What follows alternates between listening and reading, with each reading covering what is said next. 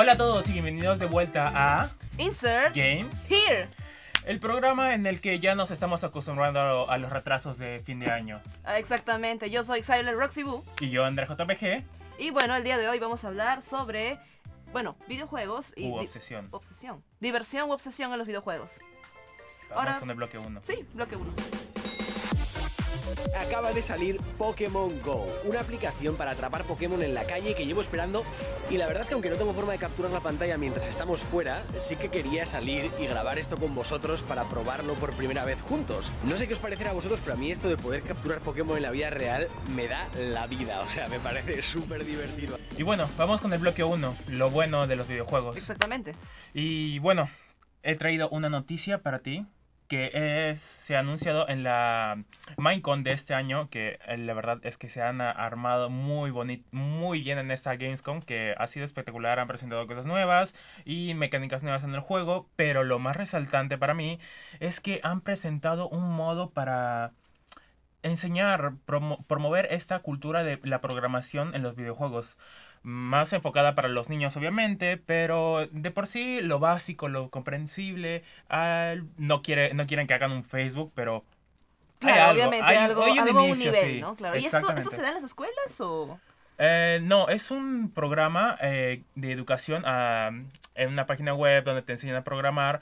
Va, poco a poco va con cada tutorial, va avanzando de nivel, o sea, lo, lo que es la línea de código poco a poco se va mostrando. Y esto es bueno porque en una- yo en mi colegio hubiese preferido Uf. 100 veces que me enseñen un lenguaje de programación o aprender a citar Claro. o en vez de enseñarme religión. Sin ofender, pero No, claro. Estamos tocando un terreno hay un poco muchas delicado, pero cosas sí. que deberían enseñarse en los colegios, pero bueno. Esto se, esto se esto, estos tipos de conversación se sacan a base de los videojuegos, que esto es lo bueno, que nos, nos da conocimientos o nos inspira a buscar cosas interesantes en los videojuegos. Sí. Y ¿tú qué opinas yo de este sistema? Claro, mira, te quiero comentar algo. Hay, hay algo que se llama el Empowering Communities for Children at School, que Ajá. es una especie de actividad en la cual, y tengo testigos que me lo han dicho, un compañero que, bueno, ha ya ha vivido toda su vida en Estados Unidos y ha ido a la escuela ya, me comenta que tienen un salón no solamente para talleres audiovisuales, donde están practicando el manejo de cámaras, de talleres audio. audiovisuales. Sí, en colegios en Estados Unidos y colegios son simplemente del Estado y todo. Continúa, Y continúa. Sí, entonces lo curioso es que allí también tienen un salón especial donde tienen conectado un Wii U con Smash. Y No los- sí, y bueno, el juego obviamente en la tapa no tiene la carátula del juego, solamente tiene un código donde se especifica que ese juego le pertenece a la escuela. Y la razón por la que la tienen es porque creen que es una gran manera de combatir el bullying y hacer que estos niños tengan amigos acercándose a otros niños por medio de sus intereses como los videojuegos. Sí, es una buena campaña. La verdad es que yo sí me lo veo. Aunque, bueno, dudo ciertamente el de la veracidad de la utilidad de la Wii U. Pero es un inicio, ¿sabes? Es un inicio. Este, ¿sabes? La conexión con las demás personas, con, oye, ¿te interesan los videojuegos? A mí también me interesa. Seamos mejores amigos. Claro, o sea, y esto de acá rompe una barrera que es algo que antiguamente se decía que los gamers no tienen amigos, Los o que parias. claro, o que los geeks son Los antisociales. viciados. O sea, todo el tiempo este tipo de forma de creer que no se puede hacer amigos por medio de una actividad tan eh, considerada cerrada para uno mismo. Este, este estigma de que los que son antisociales, que los gamers Claro. somos a- algo antisocial, pero no es verdad porque con la comunidad nos abrimos bastante, bastante con los demás. Es increíble en realidad. ¿Tú tienes alguna otra noticia que podrías considerar ligada a lo bueno a esta comunidad? Fíjate que sí, que es parte de eh, los esports, Oh, wow. eh, de, más que nada de CSGO.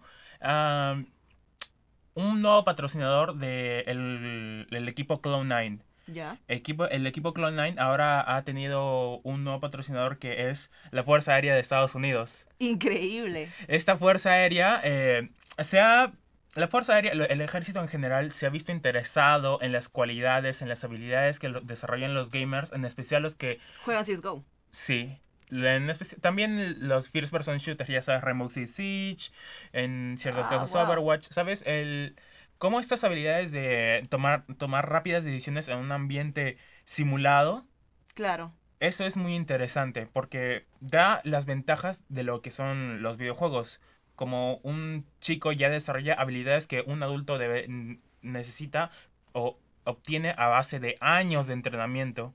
Pero eso se, eh, se ha ganado gracias a una cultura de videojuegos que se han interesado, se han inspirado en mejorar. Esa es, la, esa es la gracia, inspirados en mejorar, inspirados en aprender otras cosas. Es increíble cuando tomas una, se puede decir, una ventaja de algo que tiene una persona que, bueno, obviamente cualquiera que juega un first person shooter tiene la capacidad de, ¿no?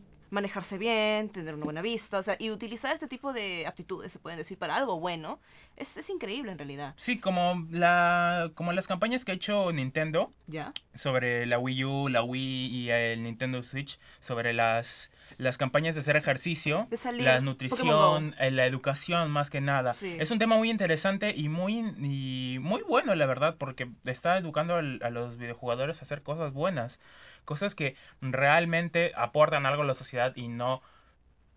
Más tarde hablaremos de lo malo, pero más que No, nada claro. som- somos el cáncer de la sociedad, que por nuestras culpas eh, hay Ah. mucha discriminación, Sí, violación. o sea, muchas personas que también tienen su lado así, ¿no? Pero eh, vamos a ir a lo malo después. Yo, mira, ¿recuerdas lo de Pokémon Go? Las Sí. personas empezaron a salir de sus casas, la gente decía que era una mejor manera de hacer amigos. El vicio. Sí, tú mismo me comentaste hace- unos cuantos días atrás que habían personas en un parque cerca por San Miguel. Ah, que- sí, sí, sí. Sí, sí, sí, sí. era, era increíble. Estaba llenísimo esa cosa, estaba llena de, de, Incienso. de incienso, de, Cebo. de cebos, que la gente se sentaba y se conectaba, empezaba a charlar de, oye, ¿tú también juegas Pokémon? Sí, yo también juego Pokémon. Sí, Go". la, la ¿De qué equipo social. eres? Rojo. Yo, azul. Oh, y bueno, empezaron a apuntarse con pistolas prácticamente, pero, ¿sabes qué? Este es un buen inicio de, de la, inter- la, sí. la interacción interacción, social. la interacción Sí. con los demás jugadores. Y muy aparte del tema de interacción social, yo creo que esta interacción social lleva a unirse por una buena causa. ¿Has escuchado de lo que dicen en Gamers Beat Cancer? Que es un grupo, bueno, es una página web en la cual eh, muchas personas pueden unirse, las que hacen sobre todo streaming, y bueno, se juntan, el dinero que se reúne, ¿no? Es para una buena causa, para investigar cualquier tipo de mm, cáncer eh, pediátrico en niños Ajá, en diferentes sí. partes de Estados Unidos y hay muchas personas, incluso streamers que no son súper populares, que con el simple hecho de llegar a una meta de mil dólares, por ejemplo, pueden ya donar esta cantidad a una investigación de cáncer pediátrico. Sí, si mal no me acuerdo son streamers o Sí. bueno, mm, he es- escuchado que también es el Games Dot Quick. eh, Oh, y Games ese, King, Summer Games sí, también. eh, hacen direct, eh, streamings directos en los que speedrunners, los profesionales se juntan Todo a- por una buena causa. por todo por una buena causa. Por, ¿por qué causa es más o menos? Yo mu- mucho no estoy enterado, pero sé que usualmente se reúnen para Cáncer juntar pediátrico. dinero. La mayoría de casos son para cáncer pediátrico o algunos este, casos también si hubo un desastre natural eh, relevante en, cualquier, en algún momento, también la donación va directo para eh, alguna causa específica. ¿Sabes? Es bueno que los gamers pro- estén aprovechando sus habilidades para hacer algo bueno a la sociedad, que aporten. De cierta manera es como la Teletón, no quería mencionarlo, pero, ¿sabes? Es una buena forma de traer a un público interesado, que mu- hay mucho mercado ahora que una generación Sí. nueva ha crecido y, ellos también son tienen poder adquisitivo de dinero y que la verdad ellos les encantan los, los videojuegos, nacieron con ellos y, y quieren ayudar a esta Claro. sociedad y tienen obviamente diferentes habilidades Y- para de social. Sí, exactamente es mejor porque yo creo que, a ver, eh, hay más, el número crece, más creciente, ¿no? De personas que ahorita están en una computadora viendo un streaming que personas en realidad que se sientan ahorita a ver eh, una maratón en televisión de algo para una buena causa, pero yo creo que si ahorita nos enfocamos más en las redes de internet y streaming, hay más gente que está viendo ahorita un streaming y puede ayudar. Sí. Y aparte de eso, ¿sabes? Relacionándolo también con el tema de la salud, hay un caso que seguro también has escuchado al respecto. De un joven de 21 años que antes de fallecer de cáncer Mm. logró cumplir su sueño de jugar Smash, la última versión de Smash que salió para Nintendo Switch y Ultimate. Ah, sí, escuché la Sí. noticia. Ah, es Nintendo, qué- increíble, qué, Qué, ¿no? hermoso, qué gran detalle. Cómo una comunidad se Sí. une para poder ayudar a una persona a cumplir su sueño antes de fallecer. Y cuando esta persona falleció, bueno, la comunidad también lloró con él y con su, su familia. Lamentamos su duelo, la verdad, pero apoyemos las iniciativas de Nintendo en, ¿sabes? Sí. Apoyar a las nuevas generaciones, en cumplir sus deseos y apoyar a la sociedad en estas cosas que la comunidad empieza a hablar, como nosotros también estamos teniendo una voz importante en lo que viene a ser a los medios, en internet, en videos como ahora, en Insert Game Here, o también en diferentes streamings. Es increíble cómo Sí. se puede llegar por medio de una comunidad a hacer algo bueno. Y yo creo que, bueno, todo esto es lo que hemos hablado sobre el lado bueno de los videojuegos. Precisamente, pero bueno, ahora sí, toca ir al bloque 2. Lo malo. Así que bueno, los argentinos tuvieron una destacada actuación, algo que te marcamos hace tiempo, cómo están creciendo los deportes electrónicos, tanto Ah, pará, River, pará, pará, pará. Definí deportes. son deportes electrónicos, son los esports, Definí deportes, para. esports. Son juegos, chicos, son concursos de juegos. Un co- Bueno, pero en el mundo se llaman deportes electrónicos y además hay atletas que, que son y tienen muy ¿Atletas buena paga. Son muy buen, muy bien Son los que le dan al botoncito del joystick. Sí. Pero no sabía que se llamaban atletas electrónicos. Además hay juegos que tienen, estos juegos tienen que ver con estrategia, el, League of Legends también, por ejemplo, es otro juego que se juega mucho, Dota, son mucho más que juegos. Y bueno, vamos a continuar con Lo malo. malo, exactamente, precisamente eso. Y Cuéntame un poco, ¿que no- ¿alguna cosa que hayas escuchado quizá negativa eh, Sí. respecto al mundo de los videojuegos? ¿Sabes? Una cosa de las más negativas que ha salido en la actualidad, bueno, en estos últimos dos o tres años, es la monetización en un videojuego. Oh, Hay un tema en especial, un episodio especial que se va a hablar en esto, pero se requiere hablar ahora de lo malo, de esta monetización a través de microtransacciones. Si mal no lo recuerdas, muchos Battle Royales, First Person Shooter, todos están queriendo ser loot boxes, básicamente, microtransacciones. Juegos cosas- gratis que... Juegos gratis que se basan en un sistema de monetizaciones de loot boxes. Hemos visto cómo Overwatch ha salido, eh, ha salido de un juego increíble, de, de- de gran aspecto visual, a un tipo de juego que es un poco más monetizable. Que, ¿por, qué, ¿Por qué es de paga Overwatch? ¿Por qué es de paga? ¿Qué, qué ha ganado? Si al final todo el contenido va, voy a tenerlo a través de microtransacciones y otras skins que yo quiero, he pagado por el juego, pero Tienes derecho a obtenerlas tienes derecho, pero te tardas y, y con poner otros 60 dólares consigues un montón de skins. O no tan solo skins, cosas, mm, no quiero decir cosas inútiles, em, para tener un poco de respeto, pero cosas no, no tan importantes como sprite, nuevos voces, nuevas poses, que hay mucha Claro. polémica también en eso. Sí, pero- polémica respecto al copyright de los poses y bailes y todo Sí, esto, a cosas como a En de declaraciones sexistas en Overwatch Sí. en especial. También. Pero más que nada es la...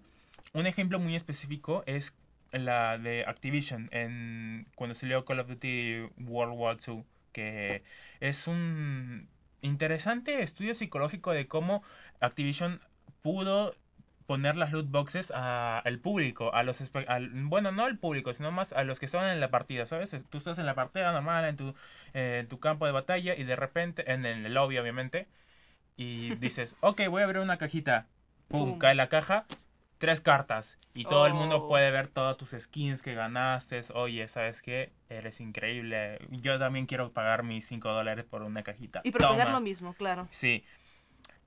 Y sí, esto cosas hasta cierto punto mm, cuestionable, Claro. un poco incómodo, pero lo que sí afectó a la comunidad es como que Activision sacó una patente, Ujú. ese es, eso es parte de una noticia, Activision sacó una patente en la cual eh, ellos eh, tenían un algoritmo de los que habían conseguido, bueno, los que habían pagado una loot box y habían obtenido una skin bonita, Ya. un arma, una skin de, no sé, un rifle de asalto, una Claro. ametralladora, eh, se le, en el matchmaking se les juntaba con personas que no habían tenido una skin o, habían, no, o no habían gastado una loot box. Así que esos que no habían pagado por una loot box sentían presión, serían- sentían ansias por dinero, dinero, dinero. Exactamente, claro, no sí.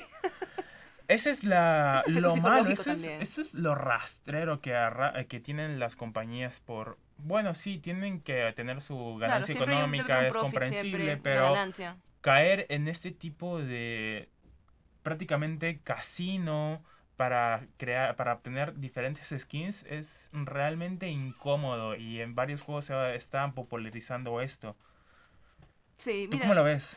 a ver, mira, yo más que todo tengo una idea y recuerdo algo sobre Tienes un ejemplo, caso, supongo, ¿no? sí, es un caso, mira, relacionado a eso, me has hecho acordar.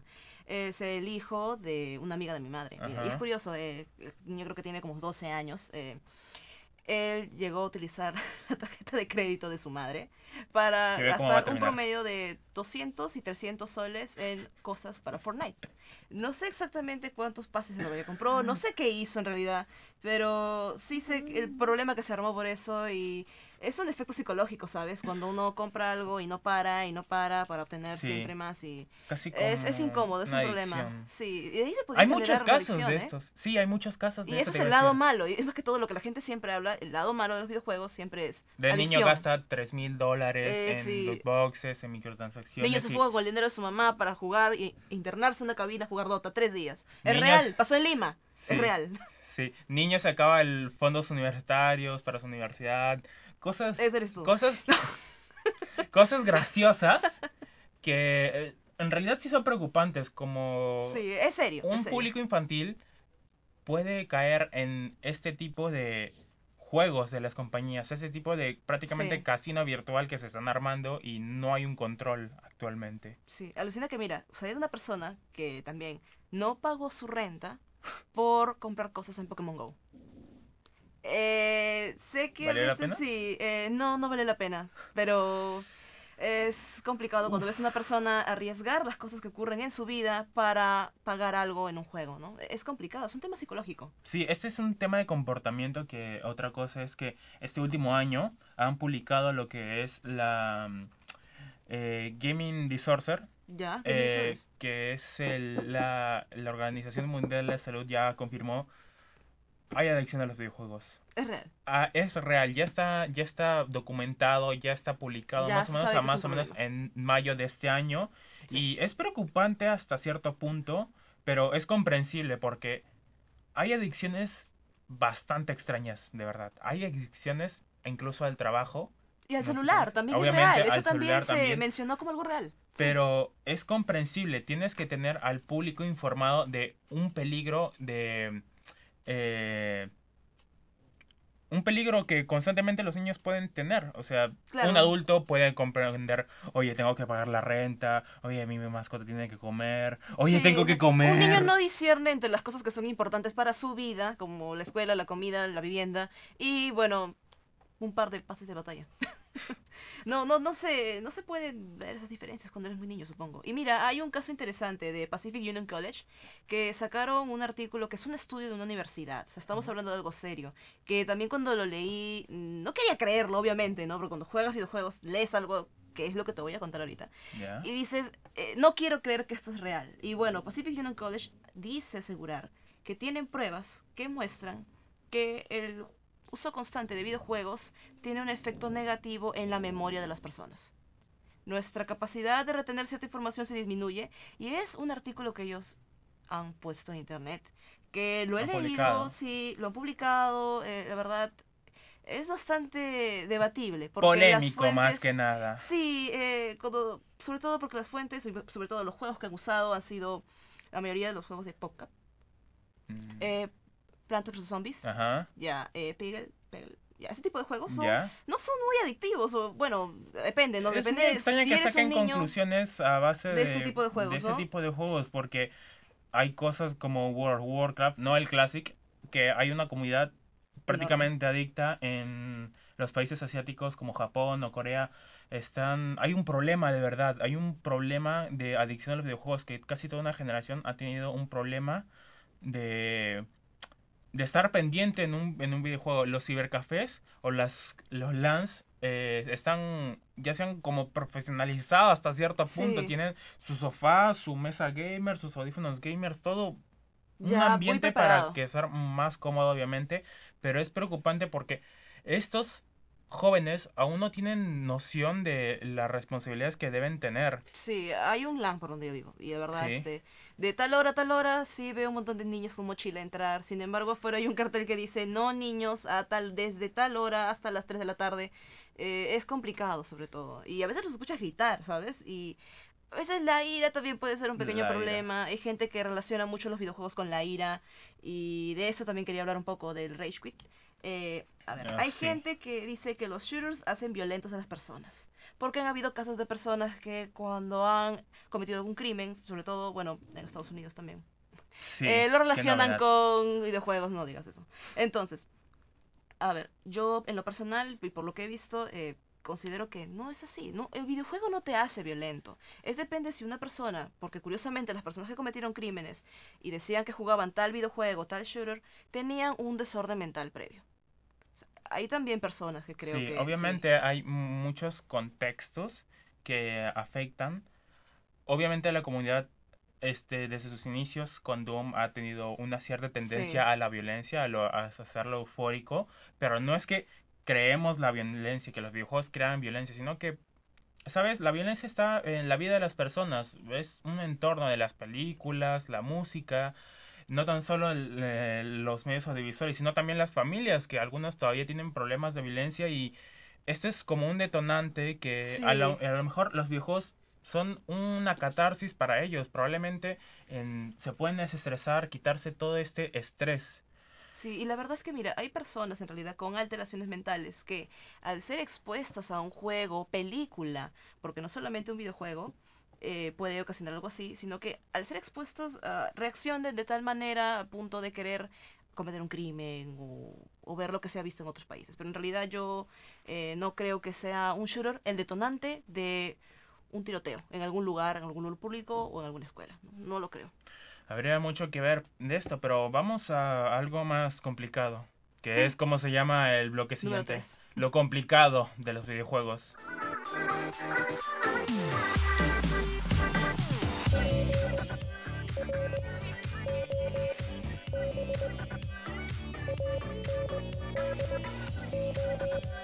Todo el día con esto, Fortnite. Igual que los míos. Los míos también, todo el día, porque juegan en, red, se juntan con chicos eh, y se hablan por los micrófonos. ¿Qué haces? ¿Cómo estás? Fíjate si matas al de la derecha. Y bueno, vamos continuando con el bloque 3, que es lo complicado de los videojuegos. ¿Qué es lo complicado? Esta polémica que hay a través de los videojuegos, este eh, opinión de los medios acerca de los videojuegos y más que nada las, las acciones de las empresas que han tenido acerca de ciertas actitudes de ciertos competidores profesionales. Como un caso reciente, espero que lo hayan escuchado, un- el caso de Blizzard. Uf. Eh, breve inicio, para una breve explicación.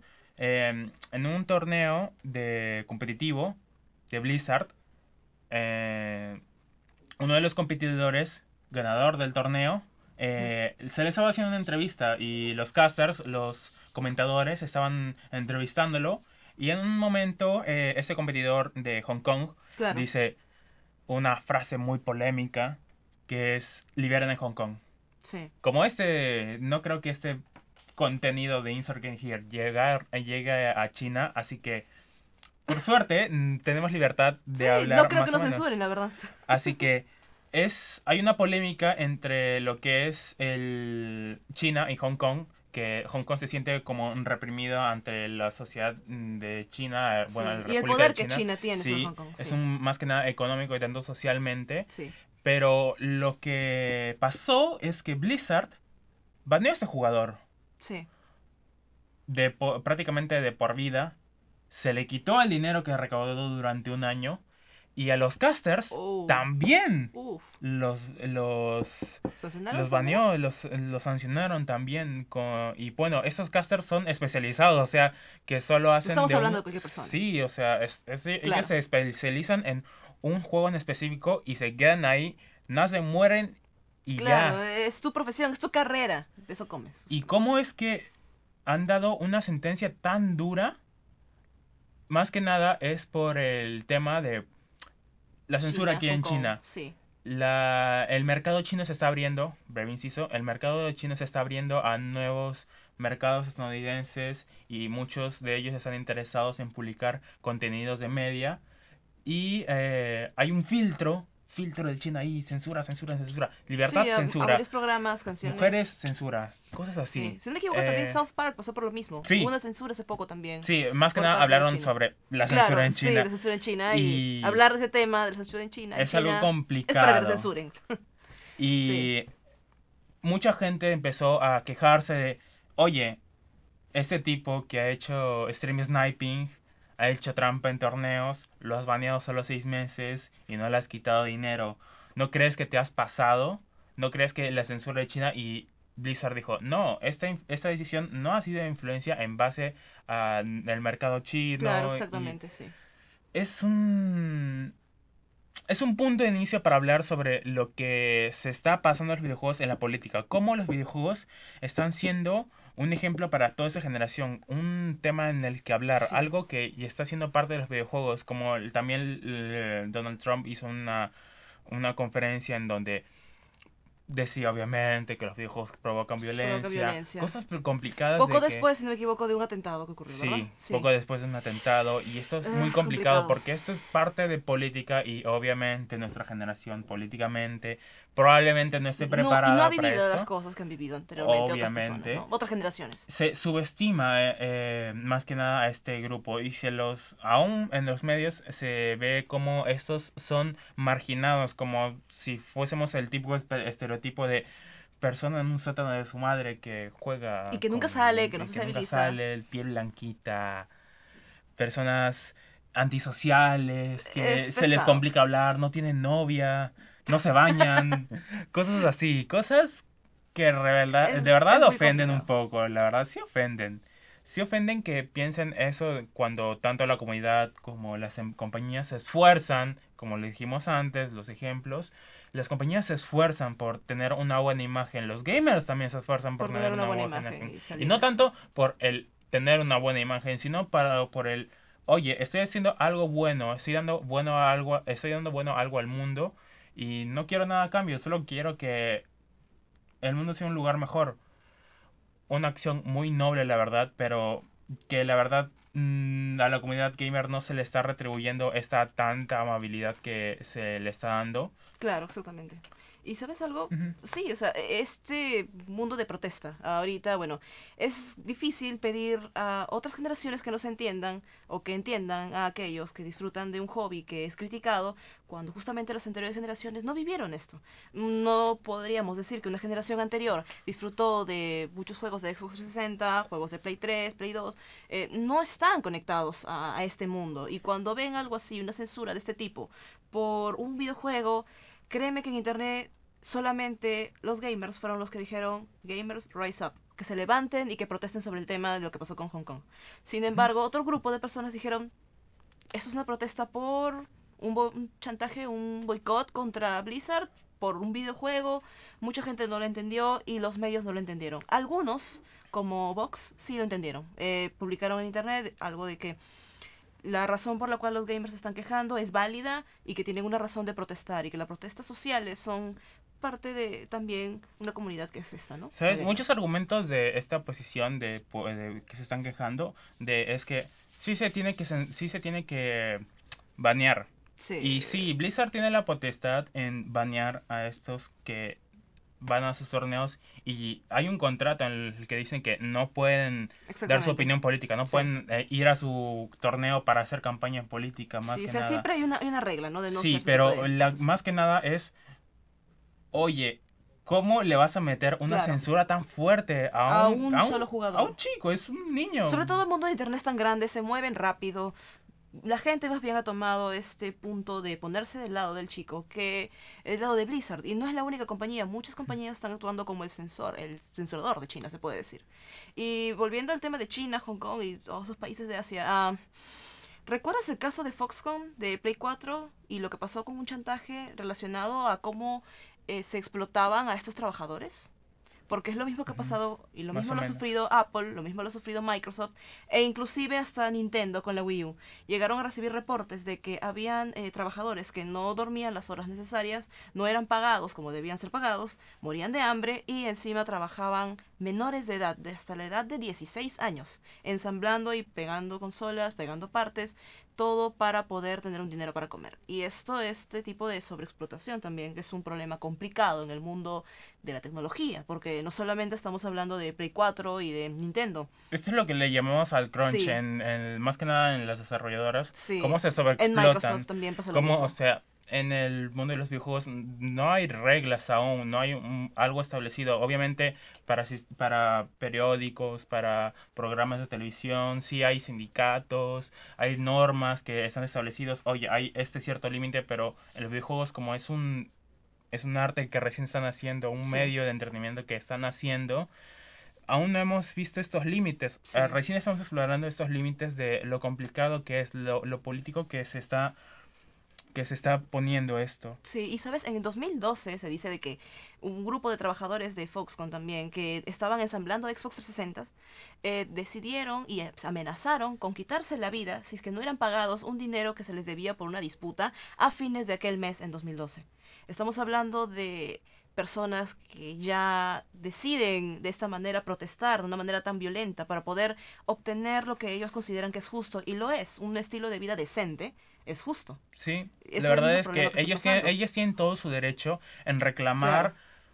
cosas justas, como un buen salario por eh, los servicios que están Sí. dando, por su servicio en ensamblaje, por eh, la, el conocimientos que ellos tienen para ensamblar. Ellos tienen toda la potestad en decir Derechos humanos. derechos humanos. Quiero Sí. Un quiero tener algo, quiero que se me pague por lo que estoy haciendo.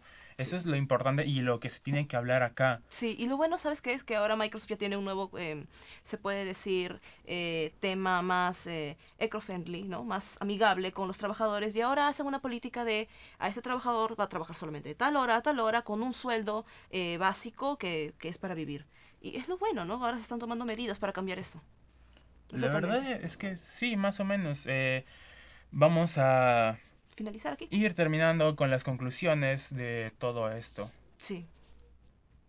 Eh, más que nada es, vamos a hacer un repaso de, De todo lo que se de visto todo el lo que se ha de lo visto, bueno lo malo. Lo bueno, lo malo. Y lo complicado. Hemos visto cómo los videojuegos están aportando al, Al ambiente a social. la- al ambiente social, a la comunidad, al mundo en general. cómo se mueven un grupo de personas para hacer algo bueno, ¿no? Campañas contra el cáncer, cómo se hace este tipo de fundraising para poder ayudar a algunas personas, es lo Mm. bueno. La educación que también eh, Ubisoft hace mucho en, la, en, la- en el videojuego Assassin's Creed, como ellos están empezando a educar a los videojugadores, cosas buenas que realmente son de destacar y que eh, algunos medios no se enfocan en destacar, pero bueno, nosotros en Insert Game Here lo estamos haciendo. Sí. Bueno, lo malo también, el tema de la adicción, el tema de los bootlogs, es que me Los, tú. los loot boxes, sí, boxes, precisamente, como las compañías están Todo por dinero. haciendo malabares para Give me the money. exacto precisamente eso cómo es que estos es- a- La a- ambición. siguen, siguen aprovechándose de, de diferentes Sí. mecanismos de monetizaciones que probablemente en la siguiente década tengamos alguno nuevo Sí. estoy emocionado por verlo Y lo último, que fue lo complicado, que es lo complicado de la industria ahorita, todo lo que es la política la política, el ambiente social en el cual estamos viviendo, los ambientes de protesta y cómo los jugadores son los que ahora quieren ser parte de movimientos sociales. sí Más que todo, todo eso. bueno y eso fue todo Muchas Eh, gracias por vernos hoy y nos vemos. Hasta la próxima. sí hasta la próxima